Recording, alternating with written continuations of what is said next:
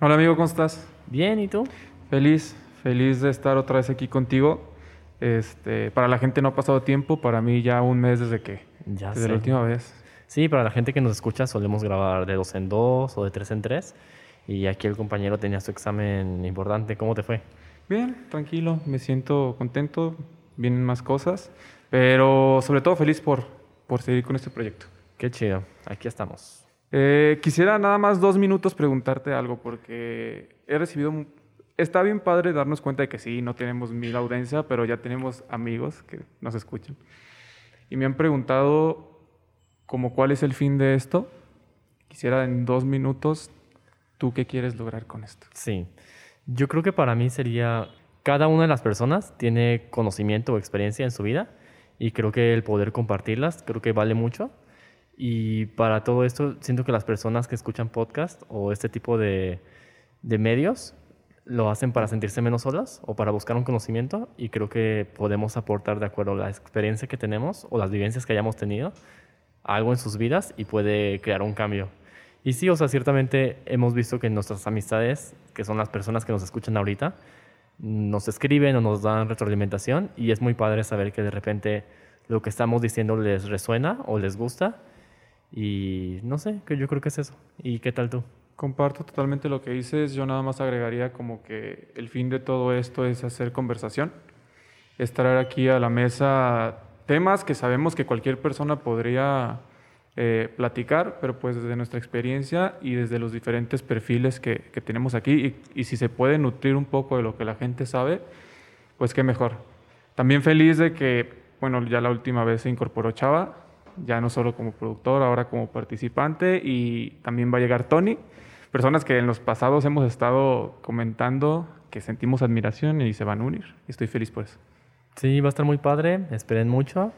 La verdad, todos, yo considero que los tres de ustedes son muy valiosos y tienen mucho que aportar y también me gusta como que somos muy diferentes todos y creo que sería una gran combinación y estoy muy feliz por todo esto. Claro que sí.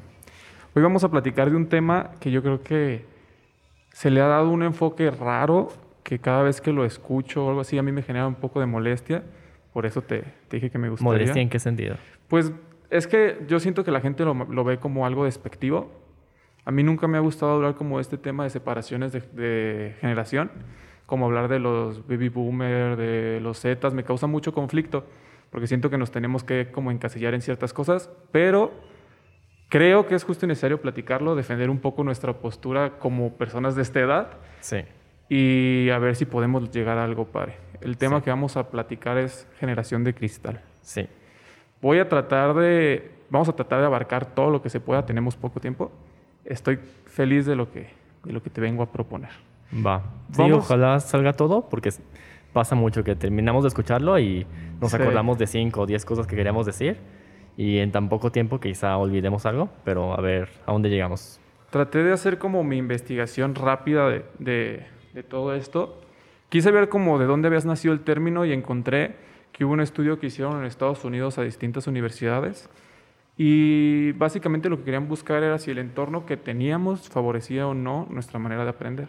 Sí. Y descubrieron que a raíz de la generación de 1995 había como cierta fragilidad a estos sistemas de competencia y hacía que perjudicaran su forma de aprender. Fragilidad como, por ejemplo.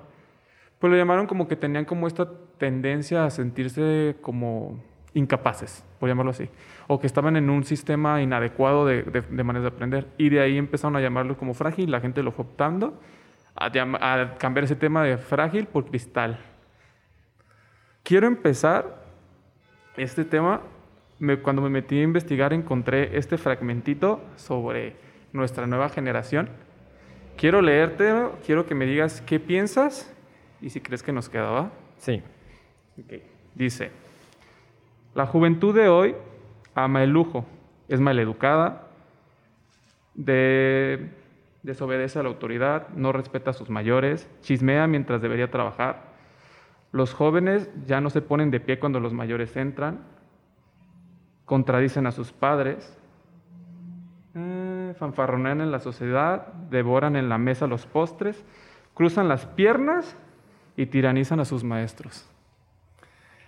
De nuevo, creo que defiendo mucho mi postura de que no hay polos opuestos. O sea, creo que sí es cierto y no es cierto. Okay. Eh, creo que si encontramos muchas personas así y encontramos personas que todavía siguen eso, o sea, ambos son reales y creo que partiendo de ahí, sí no creo como la generalidad de esto. O sea, de todo lo que dijiste, veo muchas personas aún cumpliéndolo y muchas personas no cumpliéndolo. Ok. O sea, ambos creo que permanecen en, en la misma realidad. Ok, ahí te va. Este es un, teto, un texto de Sócrates. Fue escrito hace más de 2500 años. Sí. Y a lo que voy con esto es que lo escribió para la generación de Platón, hace muchísimo tiempo. Y siempre vamos a ver, el cambio como algo retador y como algo difícil de aceptar, y siempre el cambio va a ser malo, y siempre la generación de abajo va a ser complicada. Y también creo que dentro de todo esto se me hace muy interesante como los criterios para establecer las generaciones. Ajá. O sea, que muchos decimos o criticamos o decimos de la generación millennial, cuando muchas de esas personas que critican y dicen son millennials. Claro. Y es como, también creo que hay un tema como de identidad, que quizá hay personas que son millennials como por este rango de edad, pero no se sienten como millennials o no encajan como en el estereotipo del millennial, y de la misma forma como los, con los baby boomers, ¿no? Claro, yo, yo justo lo que pretendía con este texto es llevarte a eso. Como, como a, a, pesar de que pueden ser generaciones de 3, 4, 5 años, siempre va a haber algo que criticar. Y quisiera partir como de ese punto. O sea, porque si, si comparamos como nuestra generación, que tú eres millennial, yo soy lo que queda de millennial, sí. yo soy 96. Probablemente contra la generación que está arriba de nosotros se note levemente el cambio, pero ya después de eso es brutal. O sea, la tendencia de ideas, la tendencia de posturas es, es totalmente diferente. Entonces sí me gustaría como tratar de entender por qué nos llaman de cristal sí. por esta radicalización de ideas. ¿sale? Entonces me gustaría entender como el contexto de ambos. Quisiera empezar desde qué crees que, que, en su vida cada uno de nuestras generaciones perseguía. Vamos a dividirlo en dos. Claro. Aquellos mayores de 45 años y, a, y todos los debajo de 45 años. Porque creo que dependiendo de qué persiguen o los objetivos de su vida, podemos entender por qué piensan así. Claro. Viendo hacia arriba, como la generación de arriba, baby boomers en general, creo que en el contexto histórico y social que ellos crecieron, era como súper rápido todo porque la edad promedio era mucho menor a la que tenemos hoy en día. Okay. Y también creo que dentro de todo esto, estas personas, al vivir tan rápido, por ejemplo, nuestros papás tuvieron hijos a los 22, nosotros tenemos 25, 26, 24 y, y no está en nuestros planes. Y también la etapa económica en la que ellos crecieron es totalmente diferente a la nuestra. Hay tantos factores que, que es como complicado y tan distantes los unos a los otros. O sea, porque quizá ellos nos ven tan abajo nosotros por tener 30 y no tener hijos y por no querer casarnos y por querer viajar y no querer comprar un coche, cuando ellos a su vida ya estaba realizada por el ritmo de vida que ellos tenían. Claro. De hecho, yo, yo siento que de ahí surgen como muchas de las críticas que nos hacen. Como que ellos no, no logran entender que como que la vida se alargó, ¿sabes? Yo, Sí. yo platicaba de eso con, con mi mamá. O sea, le decía, es que tú esperas que yo me case y yo tenga todo al momento de los 25 años, 30 años como lo hiciste tú. Y lo que ha pasado es que todo se ha recorrido y hemos ganado ese tiempo y queremos vivirlo. No, y también creo que dentro de todo esto también hay como cierta molestia o cierto resentimiento hacia nosotros, porque nosotros sí podemos hacerlo. Claro. O sea, porque ellos se vieron forzados a hacerlo, como para cumplir con esta sociedad, porque era lo que se esperaba de ellos. Y nosotros como al querer impulsar o dar un paso hacia atrás o, o- o cuestionar esto, se nos ve feo. Y, y creo que dentro de todo este pensamiento es, están cuestionando, están quejándose, son de cristal. Son, y es como, creo que también va por ahí. Claro, o sea, como al, al- cuando en realidad yo creo que el- el- es totalmente diferente. Claro, y yo, yo puntualizo esto de como el tiempo que tomaba hacer las cosas. O sea, el tiempo que te tomaba conocer a alguien, hacerte de una casa, hacerte todo. Porque creo que parte para poder entender nosotros cómo nosotros jóvenes pensamos es parte de ver nuestra realidad y de la realidad que nos dejaron. Porque hoy establecerte no te toma lo que te tomaba hace 20 años. Hoy, ¿cuándo crees tú que puedas pagar una casa? No, a los 40. O sea, a cómo está la economía, a cómo está el mercado inmobiliario, a los 40. Bueno, también depende de qué tipo de casa, ¿no? También estaba pensando el otro día, dentro del amor. O sea, qué fácil era en ese entonces relacionarte, porque tus opciones eran pues las chavas o los chicos que estaban dentro de tu cuadra o tu colonia. Ajá. Y ahorita nosotros con tantas posibilidades, yo puedo enamorarme en alguien de, de cualquier otro país, llevar una relación en distancia y visitarlo o visitarla. Y, o sea, estamos tan llenos de tantas posibilidades y de tantas informaciones que hay tantas opciones que quizá nos cuestionamos el querer establecernos ya. ¿Sabes qué yo sintiera? Y, y esto lo he platicado con mi papá, que es bien difícil cuando tú creces como con, pues tal cual, tu vida, ¿no? No tratar como imponerse a alguien más y cuanti más a tu hijo, güey. Sí, Pero yo le digo que para mí ellos como que vendieron nuestro futuro. O sea, yo les digo que ellos vi- vivieron su vida, la disfrutaron al máximo, él y probablemente 10 años después las generaciones igual, pero comprometieron el nuestro. sí, Porque, por ejemplo, hoy tú y yo no podemos pensar en unas pensiones, pero tenemos que trabajar para mantenerlas de ellos. Hoy tú y yo no podemos a lo mejor comprar una casa, pero tenemos que trabajar para mover la economía y que ellos puedan. Claro. O sea, yo sí siento que, por ejemplo, ellos comprometieron el medio ambiente claro. y nos toca a nosotros no poder Lidiar disfrutarlo de todo y tratar de encontrar soluciones. Entonces yo le digo de que, que, que carón está que aparte de tener que solucionar tus problemas, tengo que vivirlo al ritmo y a la vida que tú quieres. No, y, y también qué difícil es para, o qué, qué difícil ha de ser pensar que ellos son los que nos criaron y se quejen de nosotros. Claro. Y, y también dentro de todo esto, pues sí, o sea, para nosotros es inaccesible comprar cualquier cosa de... O sea, por eso quizá vamos como un lujo inmediato Ujú. o como lujos chiquitos en vez de buscar compromisos tan largos, pues porque en realidad no nos alcanza.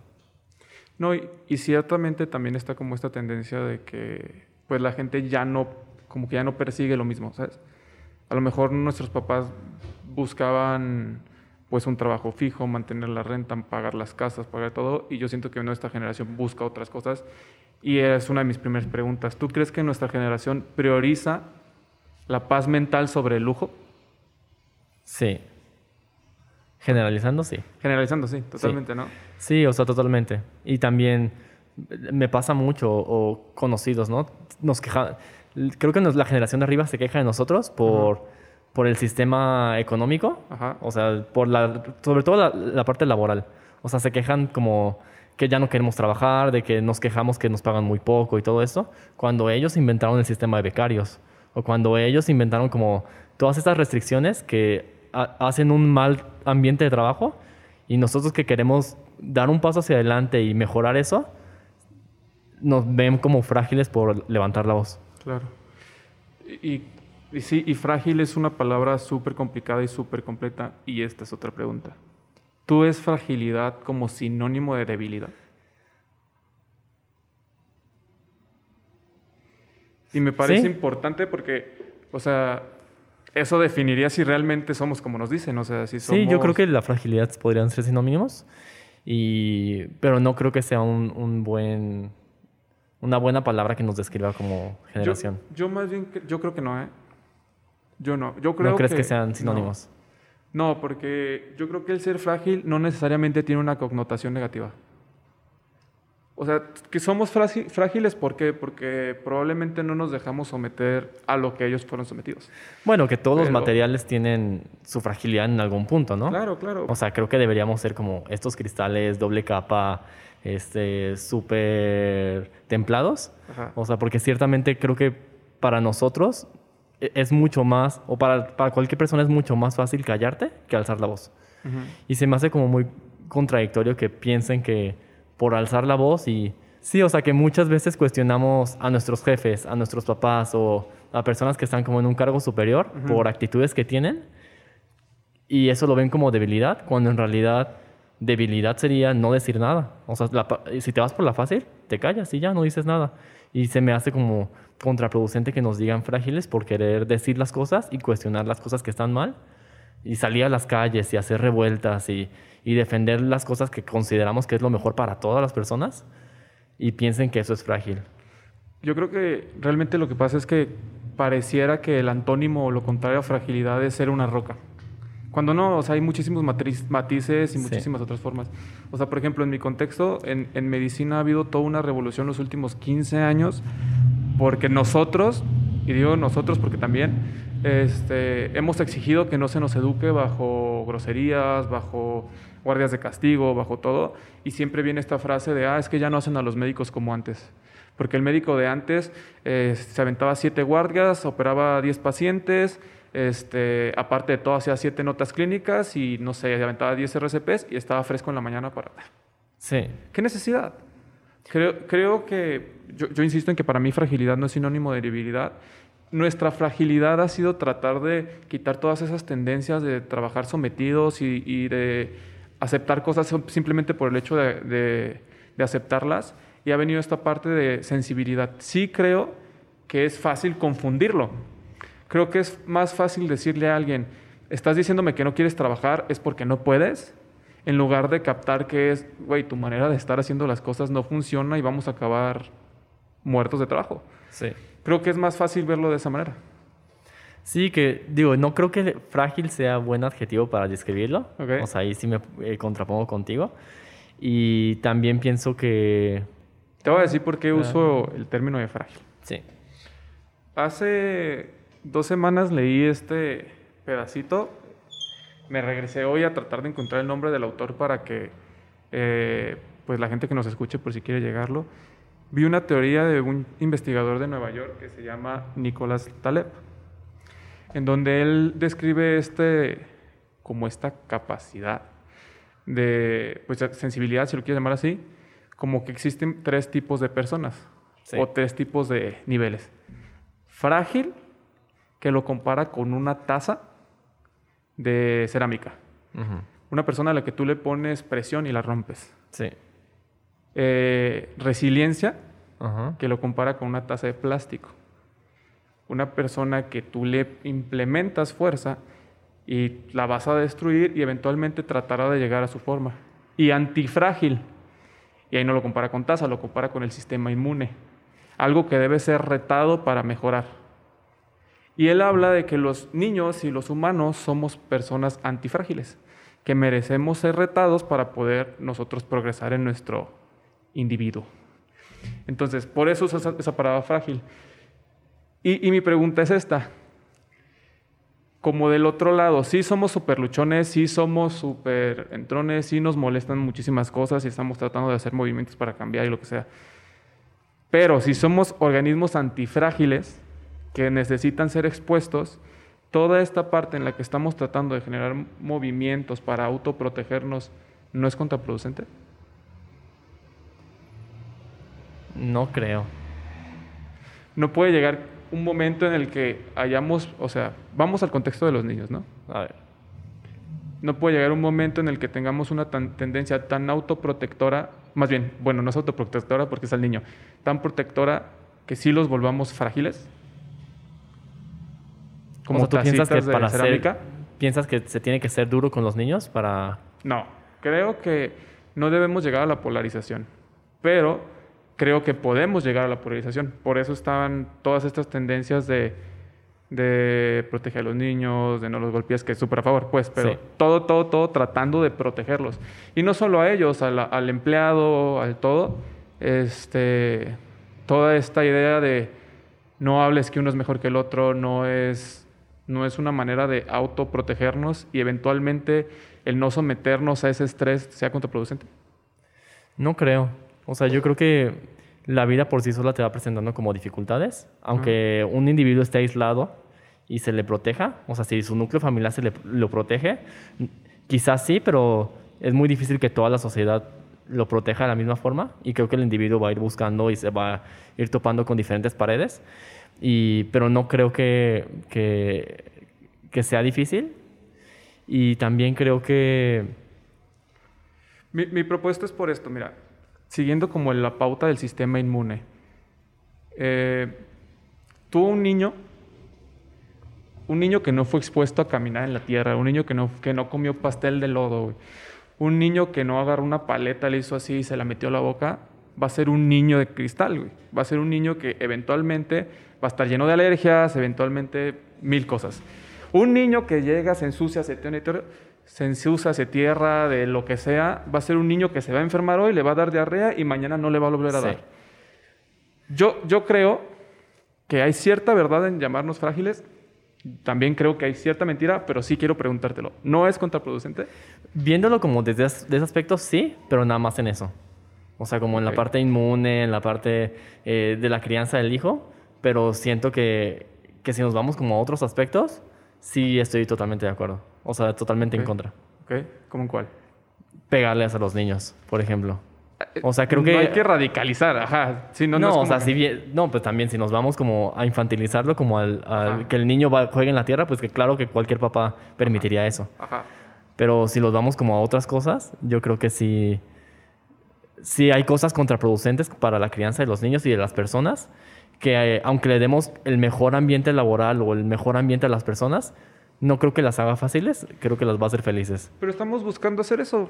O sea, te voy a decir temas en los que no quiero in- a- Sí. ahondar ahorita, pero temas como el crear sin un sexo, temas como el no influir en ninguna decisión del niño hasta que él sea consciente de hacerlo, Sí, cuidar todas sus relaciones, eh, evitar la glucosa, que evitar el gluten, que el niño no se le puede hablar si no es hablado de un terapeuta. Todo eso está pasando. sí, ¿sabes? Y, y vámonos a otro, a otro lado. O sea, no sé, el papá. El papá hoy está limitado. el papá hoy está limitado. Sí, sí, porque ya no sabe qué tanto, pues, o sea, si yo me imagino, me pongo yo en postura de papá. Yo ya no sé qué tanto puedo enseñar a mi hijo si a los 15 me va a salir con que yo lo tromé toda la vida. Entonces, a nuestra generación ya le está tocando eso. Entonces, ¿qué tanto es contraproducente? Yo no creo que sea contraproducente. O sea, creo que sí, va a ser muy difícil analizar todos los casos que propones Ajá. o que sacas a tema, Ajá. pero yo creo que sí lo que está buscando esta generación es como dar un paso adelante a lo que se ha hecho antes, de acuerdo a, los errores que hemos visto en el pasado. Pero creo que, que la siguiente generación nos va a volver a ver igual, porque las generaciones van progresando y nosotros estamos cambiando mentalidades de nuestros papás, así como ellos cambiaron mentalidades de sus papás. Y creo que de la misma forma nuestros hijos, si es que tenemos, o hijas, van a vernos y nos van a corregir cosas. Y creo que más bien nosotros, en vez de enojarnos y decir, son la nueva generación de cristal, deberíamos tener como la mente tan abierta para aceptarlo y abrazarlo y, y aceptarlo. O sea, porque la- las generaciones y, y la vida va evolucionando. Yo, yo- o sea, yo creo lo mismo. Sí creo que eventualmente va a llegar un momento en el que mis ideas estén mal contrastadas con las que lleguen, porque pasa y pasa en la medicina y pasa en todos lados. Sin embargo, a mí me sorprende mucho, este, llevado a un contexto de tú y yo, Sí, que, por ejemplo, todo esto ya lo estamos transpolando a mí. O sea, yo ya estoy tratando de evitar ciertas cosas, yo ya estoy tratando de, de como de marcar esos límites. sí, Pero me sorprende mucho que, por ejemplo, en un momento en el que nos llaman cristal, pero ya está tan aterrizado el ir a terapia, tan aterrizado el hablar de mis sentimientos, tan aterrizado el entender, tengamos índices tan altos de ansiedad, índices tan altos de suicidio, índices tan altos de depresión. Sí, bueno, pero estamos hablando de una burbuja en la que vivimos tú y yo. O sea, lo que nosotros vivimos no significa que todas las personas estén viviendo con eso. O sea, las pláticas que tenemos no llegan a todos o todas y estos temas no se tocan en todos los espacios y hay personas que viven en el mismo núcleo que es dañino, por eso las cosas siguen como están. Pero entonces, volviendo a lo del antiestrés, ¿no crees que logramos evitar tanto tiempo, tantas cosas, que un día llegamos a un mercado laboral, un día llegamos a un sistema de competencias que sí nos volvió así? Y eso es lo que está generando que nos llamen generación de cristal y que la gente se esté como muriendo en ansiedad. No sé si esté relacionado como lo que, o sea, esto en específico con las tasas de suicidio. Yo creo que obviamente es multifactorial, pero pues siempre nos vamos a encontrar con un entorno que no es similar al nuestro. Yo creo que depende mucho como, como de las decisiones que tomes respecto a qué te quieres exponer y qué no. Y tratando como de encontrar una respuesta a eso, me acordé de cuando rotaba por psiquiatría. Sí, Y hay una teoría que me hace como mucho ruido y a lo mejor por ahí va. Eh, no sé cómo se llama Margaret Mahler, la, la chava. Y más o menos la recuerdo la teoría que decía que fue un estudio que le hicieron a niños autistas. ajá, tratando de encontrar... La teoría se llama de individualización. Sí. Trataban de encontrar cómo el niño desarrollaba su esencia, tanto en lo físico como en lo social. Niños con, autismo que suelen ser más... Eh, mantenerse aparte, ser más introspectivos. Entonces, los estudiaron por una serie de tiempo y se dieron cuenta que había como dos vertientes. Ah, para esto, mientras estaban ahí, les permitían como jugar. Ellos no tenían como mucho contacto con su exterior, pero tenían como sus juguetes. Y descubrieron dos cosas. Una, que había como la mitad, sí. que tenía miedo a salir al exterior. O sea, le daba muchísima ansiedad salir y ver qué había afuera. Sí. Y había otra que lo que temía era soltar a su juguete. Entonces, yo creo que mucho de nosotros va por ahí. O sea, tenemos cosas tan arraigadas y si no salimos a exponernos a ciertas cosas, eventualmente dejaremos de ser antifrágiles y salir afuera nos dará miedo. Y creo que eso sí puede ser contraproducente. Yo creo que va a ser muy complicado tener como una persona en una burbuja. O sea, por más que un padre quiera controlar la dieta de su hijo, lo que ve, lo que piensa y todo esto, no puede controlar todo y lo va al momento de, de sacarlo a la sociedad, se va a enfrentar con cosas, pero no, no creo que sea posible controlar 100% el ambiente de nuestros hijos. ¿En verdad crees que frágil es un buen adjetivo para describir a esta generación? No es la palabra que yo tomaría. Tampoco es como, como yo nos definiría, ni, ni creo que me la puedo adueñar. Pero es como nos llaman. O sea, tenemos que partir desde que Hoy tú te paras en un lugar y por tu pura edad piensan que eres una persona con cero, con cero compromiso, piensan que eres una persona con miedo a, permanecer en un lugar, piensan que eres una persona con miedo a establecer una relación. Piensan que eres una persona que en cuanto le den carga eh, de trabajo, carga emocional y todo, va a tronar. Hoy nos llaman frágil. Sí. El reto de este capítulo era demostrar que no lo somos, pero que en cierta medida sí lo somos. Pero que ser frágil no está mal. Es, es como el mensaje que yo quiero dar Hoy probablemente sí somos más frágiles que hace 30 años. Hoy probablemente no nos atrevemos, o más bien que no nos atrevemos, no queremos llegar a la casa como llegaba mi papá, muerto en cansancio de trabajo, porque era la única manera en la que se podía. Hoy lo que queremos es llegar y decir, estoy teniendo una jornada de trabajo justa, digna, eh, basada en evidencia por cómo se formó, eh, que no estamos perdiendo el tiempo simplemente porque es la manera en la que se les enseñó a hacerla. Por, por eso creo que nos consideran, porque nos atrevemos a retar, a decir, a ver, tú tienes 50 años haciendo esto de la misma manera, ¿qué tal si lo hacemos de esto? No, es que tú estás mal, tú no lo sabes hacer, eres frágil porque me estás pidiendo reducirte tu carga laboral, porque me estás pidiendo todo. Y yo no lo veo así, yo lo veo como un... Claro, sus excepciones habrá. Habrá gente que sí no quiere ir a trabajar porque no quiere trabajar y pues eso no es frágil, eso es flojo. Sí yo no lo veo así, yo lo veo como un, hay que tratar de que las cosas funcionen de una manera estructurada y que sea como lo mejor posible, ¿sabes? Con las herramientas que la ciencia y que a lo mejor, por ejemplo, en una empresa, una empresa muchísimo más grande la está probando y le está funcionando. Creo que el choque más grande que tenemos nosotros contra los boomers o como lo quieras llamar, es que ellos aprendieron haciéndolo y nosotros aprendimos viéndolo y leyéndolo. Sí. Y creo que eso es súper difícil. O sea, tú llegas con una persona que aprendió empíricamente y te va a decir, yo lo hice así. Te, voy a poner otro ejemplo. Yo lo veo mucho con médicos. La medicina basada en evidencias, a pesar que técnicamente siempre ha sido así, es algo que tiene poco tiempo.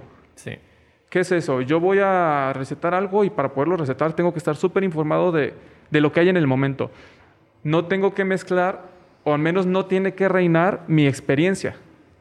Porque en el momento en que tú estás bajo lo que yo creo, dejas de fuera toda la información real. Sí. Y creo que esa es una tendencia, no solo en medicina, de todas las carreras. Y creo que nuestra generación lo que vino a hacer es globalizar el conocimiento vino a globalizar el conocimiento y a decir, esta es la manera de hacerlo. Creo que el choque se está produciendo en que nosotros queremos hacerlo de una manera y ellos de otra, y eventualmente no va a haber razón. Solo va a pasar los años y nosotros iremos creciendo, ellos pues irán apagando y va a quedar la nuestra. Creo que hay un equilibrio en el que en ambas partes hay verdad, pero yo creo que eso es lo que pasa. Yo creo que como, como generación nos corresponde o sería chido eh, cuestionar como esas etiquetas que nos están poniendo. Y yo siento que las personas, somos todas las personas, independientemente de la generación, somos igual de frágiles, nada más que nosotros somos mucho más valientes y mucho más fronteras para poder avanzar en esa sociedad. Pero es que o sea, es que eso te lo puedo yo recular o, regresar diciendo, pues defíneme valentía, porque quizá había un papá de 50 años que se paraba todos los días en la mañana, caminaba 17 kilómetros para llegar al taller mecánico de su pueblo donde él trabajaba, regresaba en la noche, a las 11 de la noche y le va de comer a sus hijos. Yo no creo que esto sea valentía. Por eso defíneme valentía. Valentía en que atrevernos a alzar la voz. sí, no agachar la cabeza. Estoy de acuerdo. O sea, porque como sobrellevaban esto, y creo que es como un rencor que nos tiene esta generación, es que ellos agachaban la cabeza a sus papás, agachaban la cabeza a su jefe, sin tener que decir las cosas. Y nos ven hacia abajo o nos ven como inferior por hablar o exigir cosas que creemos que es lo mejor para todos y todas. Mira, yo, yo la verdad es que creo que sí estamos en un momento de mucha libertad de expresión. No, no me atrevería a decir que es como como lo correcto, el, eso es a lo que voy. No me atrevo a decir cómo es lo correcto el ultra protegernos de todo o el tratar de que todo nuestro entorno sea lo más seguro posible. Creo que eventualmente eso, como, como la película de Wally, que al final llegaron a un punto en el que ya estaban tan protegidos que su función era existir. Sí. Eh, creo que radicalizándolo. Sí. Eventualmente es, es, lo que la gente busca. Y caricaturas. y caricaturas. Sí, sí, sí. Pero creo que es lo peor que podemos hacer. Quitarnos los retos, buscar que... Claro, está esta, esta parte en la que me puedes decir, pues estamos quitando ciertos retos para crear unos nuevos y evolucionar. Estoy de acuerdo. No, y hay una gran brecha entre aislar completamente a una persona a crear un ambiente saludable para esa persona. O sea, para mí es, yo no creo en que se tengan que aislar completamente las personas y que nos volvamos Wally. Yo creo que deberíamos aspirar a que todos crezcamos en un ambiente sano para sacar lo mejor que tenemos dentro y quitar como todas estas partes hostiles que está comprobado que, que no son buenas para las personas. Pero ahí otra vez estamos hablando desde nuestra burbuja. Porque tú, tú puedes decidir o acercarte a alguien y, y definir cuándo ya es demasiado pero también está esta otra persona que tiene su hijo y puede transmitirle toda su paranoia y protegerlo de una manera, güey, en la que deje de ser funcional. Y creo que nos llegó a pasar eso. O sea, creo que eventualmente hay gente que no puede con la vida. Y creo que nos superan muchas veces las emociones que tenemos porque no nos enseñaron a vivirlas. Y tenemos que, tenemos que encontrar la manera. Yo, por ejemplo, o sea, yo padezco de ansiedad, llegó un momento en que mis emociones me rebasaban por mucho y tuve que aprender a vivir con ella, pero fue hasta el momento en que me atreví no solo a, no solo a vencer la ansiedad, sino a ir y vencer lo que me provocaba la ansiedad. Y creo que eso es lo que nos falta mucho, que nos estamos volviendo una generación que evita y que somos una generación que ciertamente tiene mucha voz para cosas buenas, pero también para cosas malas, que esto es a raíz de las redes sociales, que ya todo mundo tiene voz y qué bueno si lo usáramos para puras cosas buenas. Pero la realidad es que la voz que tenemos en redes sociales la usamos más para cancelar que para aplaudir. ¿Sabes? La usamos más para decir, esto está mal, esto está mal, esto está mal. ¿Por qué? Porque no me parece. Y nos estamos volviendo estas personas que sí son muy educadas y sí son muy este, pensantes y lo que quieras, cuando les conviene, güey. Y si otras simplemente es porque por los dos que yo tengo, te cancelo. Porque lo que me dices es incómodo. Eso sí somos y no lo podemos negar. Y creo que ese punto sí se los doy, que nos estamos volviendo una generación de cristal en tolerancia. A lo mejor en otras cosas no, pero en tolerancia sí nos supercaga que alguien venga y nos diga que estamos mal, nos supercaga que alguien venga y nos rete. Es ahí donde yo creo que el protegernos y el darnos el privilegio de cancelar está mal. No, y yo creo que a ellos les, les caga que nos cague. Claro. y, no, y les caga mucho más de lo que a nosotros nos caga. o sea, siento que, que o sea, nosotros sí tenemos velita en el entierro, pero ellos también están ahí. o sea, y, dentro de todo esto, pues sí, hay muchas excepciones y muchos casos, pero siento que lo que sí apuntaría, o, o sí, lo, lo que sí agradecería a nuestra generación, es alzar la voz y buscar lo mejor para todas las personas y que creo que hay cosas que sí no hay, no hay discusión sobre ellas, que serían mejores para todas las personas y los cuales están buscando eh, progresar para estas personas. Mira, sí, sí. O sea, yo totalmente agradezco que haya gente que esté alzando su voz. Sí. Y agradezco que nos la hayan dado, porque esa es una cosa. O sea, a lo mejor alguien tiene 100 mil seguidores, pero yo tengo 300 y de alguna manera puedes influenciar con lo que pones. Sí. Yo lo único que quería es, ok, ya alguien te dio el privilegio de tener una voz. Porque pues antes te salías a la calle, gritabas, te escuchaban 10 güeyes y ahí quedaba. Hoy sales a la calle, te escuchan 200. Cuida lo que dices. Pre- Mira, desgraciadamente yo sé que hablo desde la burbuja más grande del mundo al decir, piensa 100 veces, infórmate, hazte lo que sea.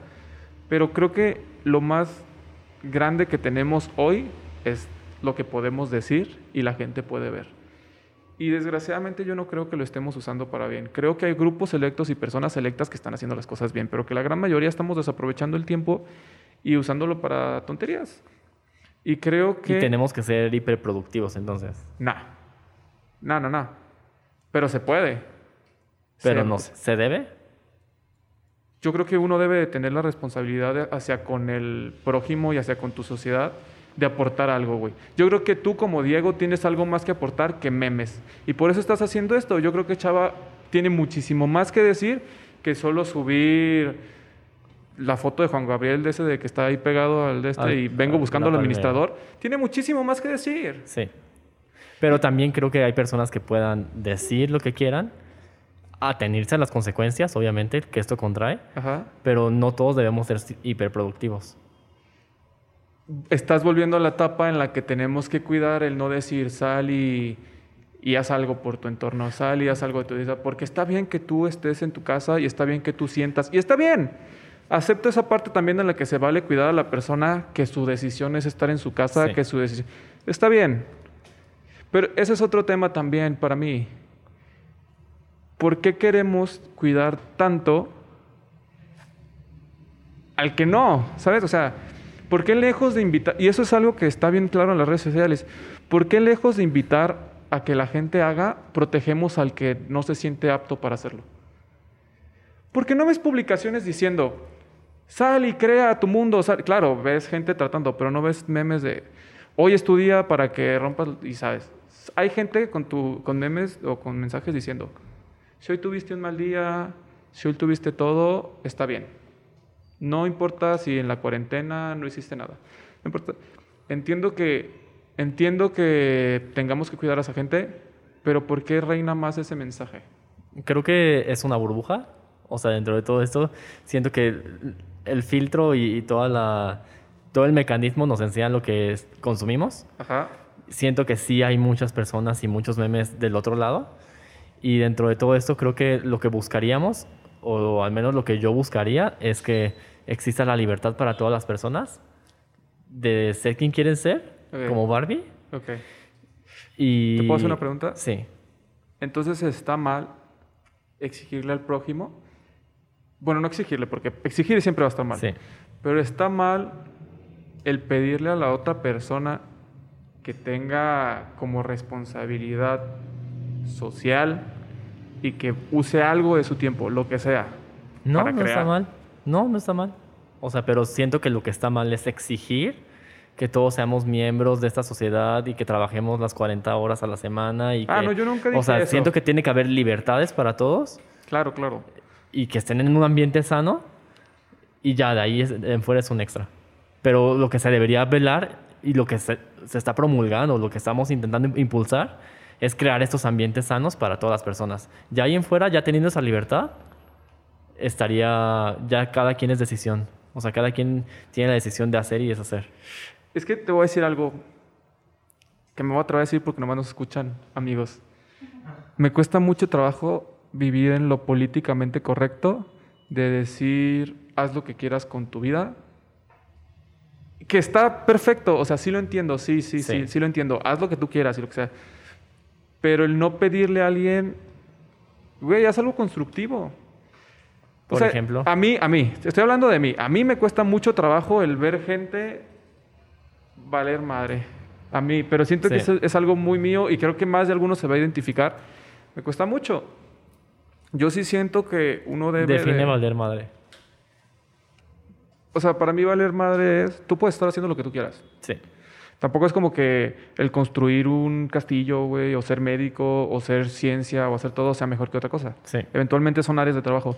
Solo el aprovecha tu tiempo y déjanos algo, ¿sabes? O sea, siento que dentro de la identidad que tenemos en, en nuestra generación, y eso sí creo que es algo muy propio de nosotros, es que estamos buscando dejar algo.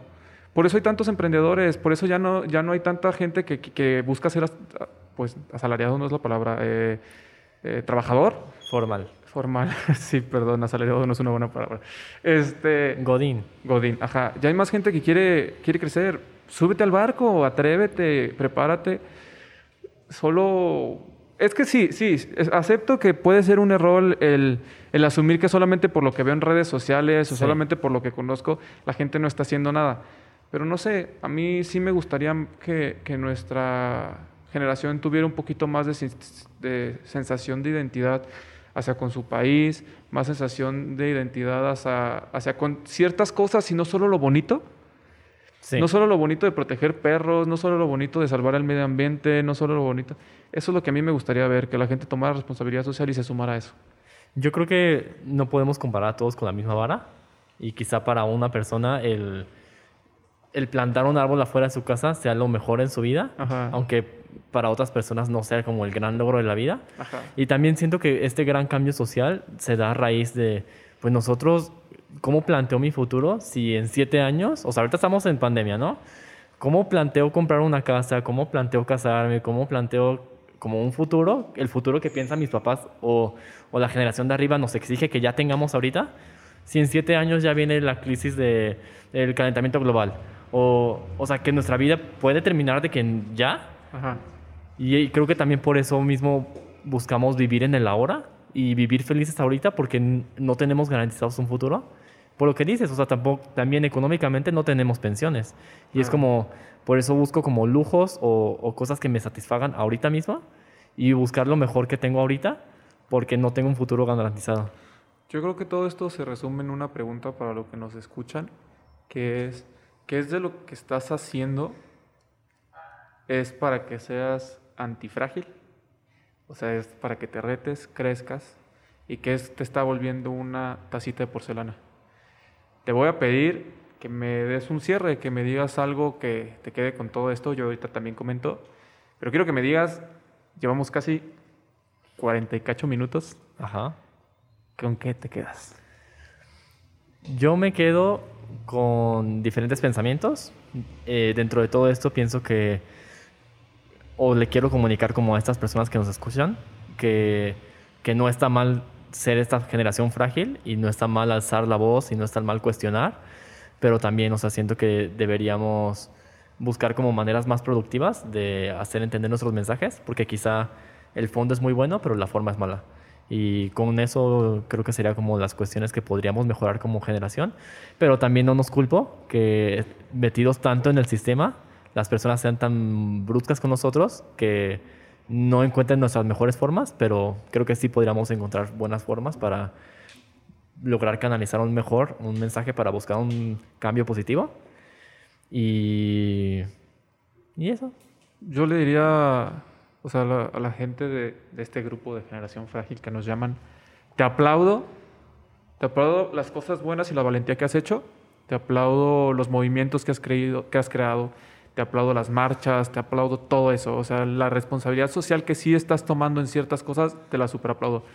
Te aplaudo el ya no ser tan agachón como nos tocó ver, te aplaudo el atreverte a crear, pero también te invito, y creo que es lo único que yo pido es date cuenta de que ciertas cosas que nos dicen sí son ciertas.